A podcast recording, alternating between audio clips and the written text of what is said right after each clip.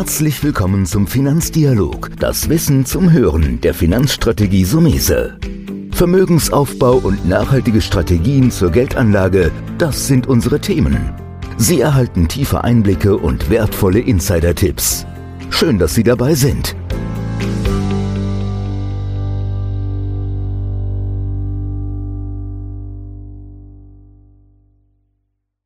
Und heute Premiere zum ersten Mal der Podcast mit Nadine Koska von Liebensfeld, Finanzstrategin.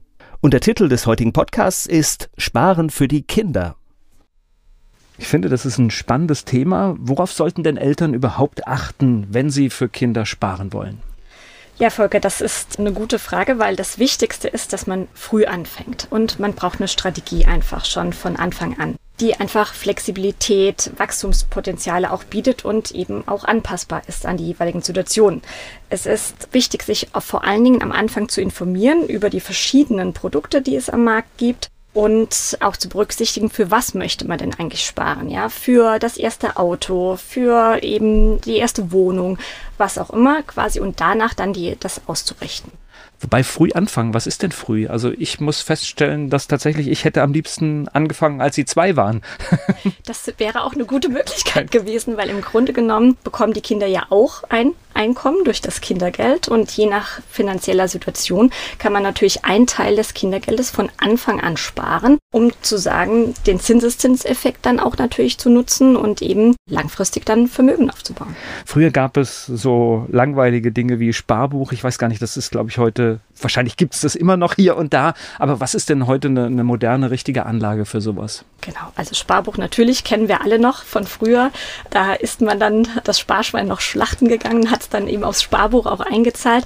Aber heutzutage gibt es natürlich ganz coole Apps auch, wo man Kinder Taschengeld natürlich zum einen auch diese finanzielle Erziehung denen beibringen kann. Das würde ich empfehlen, von Anfang an auch da schon anzufangen. Und als Sparform eignen sich natürlich kostengünstige ETFs, Fonds, die eben dann langfristig eben bespart werden.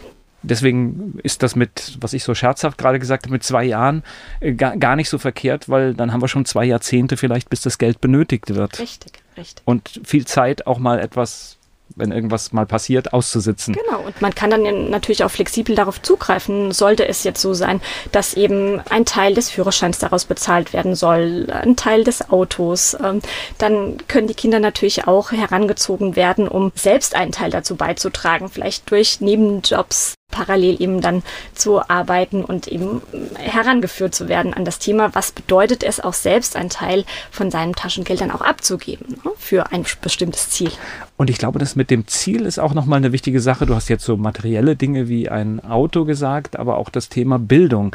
Also wenn man einmal Kinder hat, die studiert, dann weiß man, das, das, ist teuer. ja, oder es kann sehr teuer werden, ja. weil natürlich du merkst im Studium vielleicht, ich bin auf dem falschen Weg und dann gehst du in das zweite Studium und auf einmal gibt es gar keine Unterstützungen mehr. Richtig, genau. Also Bildung ist natürlich auch eine Investition, die man auf jeden Fall als Eltern ja fördern sollte, weil der Zugang zu Bildung öffnet Türen und ob das jetzt quasi durch außerschulische Aktivitäten ist, durch Engagement in bestimmten Bereichen oder durch äh, Nachhilfestunden, egal was man eben als Eltern auch macht, um die Kinder eben dort zu fördern, kommt dann im Endeffekt auch später zugute. Ja. Hm. Jetzt, wenn ich das Thema Bildung nehme, gibt es da auch, auch spezielle Sparformen vielleicht, die speziell für dieses Thema geeignet sind? Es gibt zwar bestimmte Bildungsfonds auch, es gibt auch ähm, nachhaltige Investments, aber man muss, egal in welche Form das geht, immer schauen, welches Ziel verfolge ich, ja, und soll es eben ausgerichtet sein auf eine Auszahlung zu einem bestimmten Zeitpunkt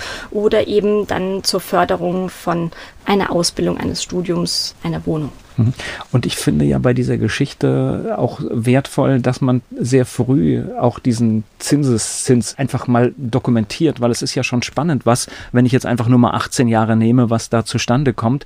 Und ich glaube, es hat dann auch Einfluss auf das generelle Sparverhalten für den Rest des Lebens. Ne? Natürlich, wenn man schon mal als Kind sowas erlebt, dass man von den Eltern vielleicht zum 18., zum 21. oder zu welchem Zeitpunkt auch immer offeriert bekommt, hier schau mal, wir haben für dich eben jetzt jahrzehntelang schon was zur Seite gelegt und du hast schon mal eine tolle Grundlage, ja, um anzufangen, dann kann man natürlich entweder einen Teil entnehmen oder vielleicht das Kind dazu auch oder den jungen Erwachsenen dazu befähigen, dann auch daraufhin weiterzusparen. Und dann ist das natürlich für die Rente Rente, wo wir ja alle wissen, dass wir eine Rentenlücke später haben werden, einfach eine tolle Grundlage schon. Naja, da seid ihr ja die Spezialisten, das auch entsprechend klar zu machen, dass es sinnvoll ist, äh, vielleicht auch nicht alles zu entnehmen. Richtig. Jetzt geht es ja bei der Rendite auch ein bisschen immer um Risikobereitschaft. Und jetzt bin ich dann in der Situation, wenn ich das für mich selbst mache, dann ist das nochmal eine Sache, dann sage ich, ich bin bereit, ein größeres Risiko einzugehen. Wenn ich das für meine Kinder mache, schaut man dann mit einem anderen Blick drauf? Ich glaube, es ist einerseits gut, immer mit dem eigenen Blick drauf zu schauen und dem Bauchgefühl. Auf der anderen Seite muss man sich, je nachdem, wie die eigene Risiko das Risikoverhalten ist eben überlegen, wenn ich eine lange Zeit habe, dann dürfen die Anlagen halt auch ein bisschen chancenorientierter angelegt werden. Das heißt, wenn ich sozusagen zum Beispiel jetzt in Aktienfonds investiere, habe ich zwar mehr Schwankungen, also die Volatilität, die Schwankungsbreite ist höher, aber ich habe auch mehr Renditemöglichkeiten. Und es gibt einfach zwei Gesetzmäßigkeiten am Markt. Erstens, der Markt schwankt immer, aber er steigt auch langfristig immer unter diesen Schwankungen. Ja? Und wenn man das eben für sich selbst eben berücksichtigt und dort eine breite Streuung an den Tag legt, eine breite Diversifikation, dann kann eigentlich gar nicht so viel schiefgehen. Und dann gibt es ja noch Finanzstrategen wie euch, die entsprechend auch zur Seite stehen und beraten. Ja, und auch zum Beispiel einfach mal Berechnungen aufzeigen und eben vielleicht von so einem weltweit diversifizierten ETF beispielsweise einfach mal das aufzeigen, simulieren, wie sowas sein könnte, wie Entnahmen daraus sein könnten zu dem Zeitpunkt. Das ist absolut ein Thema. Die professionelle Beratung, das ist eine Sache und dann kommt natürlich bei euch auch noch dazu, das ist ja der Einstieg, ihr prüft natürlich auch immer. Ja? ja, natürlich. Wir prüfen in jeglicher Hinsicht. Das heißt, wir über, wenn bei uns eben ein Sparplan angelegt ist, äh, sind wir in der täglichen Beratung ja natürlich, dass wir die Depotprüfung regelmäßig machen. Wir führen einmal im Jahr sowieso immer ein Depotgespräch mit unserem Mandanten durch. Hat sich was verändert? Soll der Sparplan vielleicht erhöht werden oder auch gesenkt werden? Soll zu einem bestimmten Zeitpunkt vielleicht ein Weihnachtsgeld sozusagen von Oma und Opa mit dazu eingezahlt werden? Und ähm, sowas gucken wir uns natürlich an und passen natürlich die Anlagestrategie auch entsprechend an. Das ist auch ganz wichtig, dann, weil manchmal ändert sich ja äh, Dinge im Leben und dann muss man eben Anpassungen vornehmen. Mehr Infos zum Thema in den Shownotes des Podcasts und wir sind 2024 wieder für Sie da. Das war der Finanzdialog, das Wissen zum Hören der Finanzstrategie Sumese. Natürlich ist dieser Podcast keine Anlageempfehlung, denn jede Anlageentscheidung muss individuell getroffen werden. Idealerweise ist sie Teil einer ganzheitlichen Strategie, die exakt zu Ihnen passt. Dazu müssten wir uns persönlich kennenlernen. Besuchen Sie uns auf sumese.de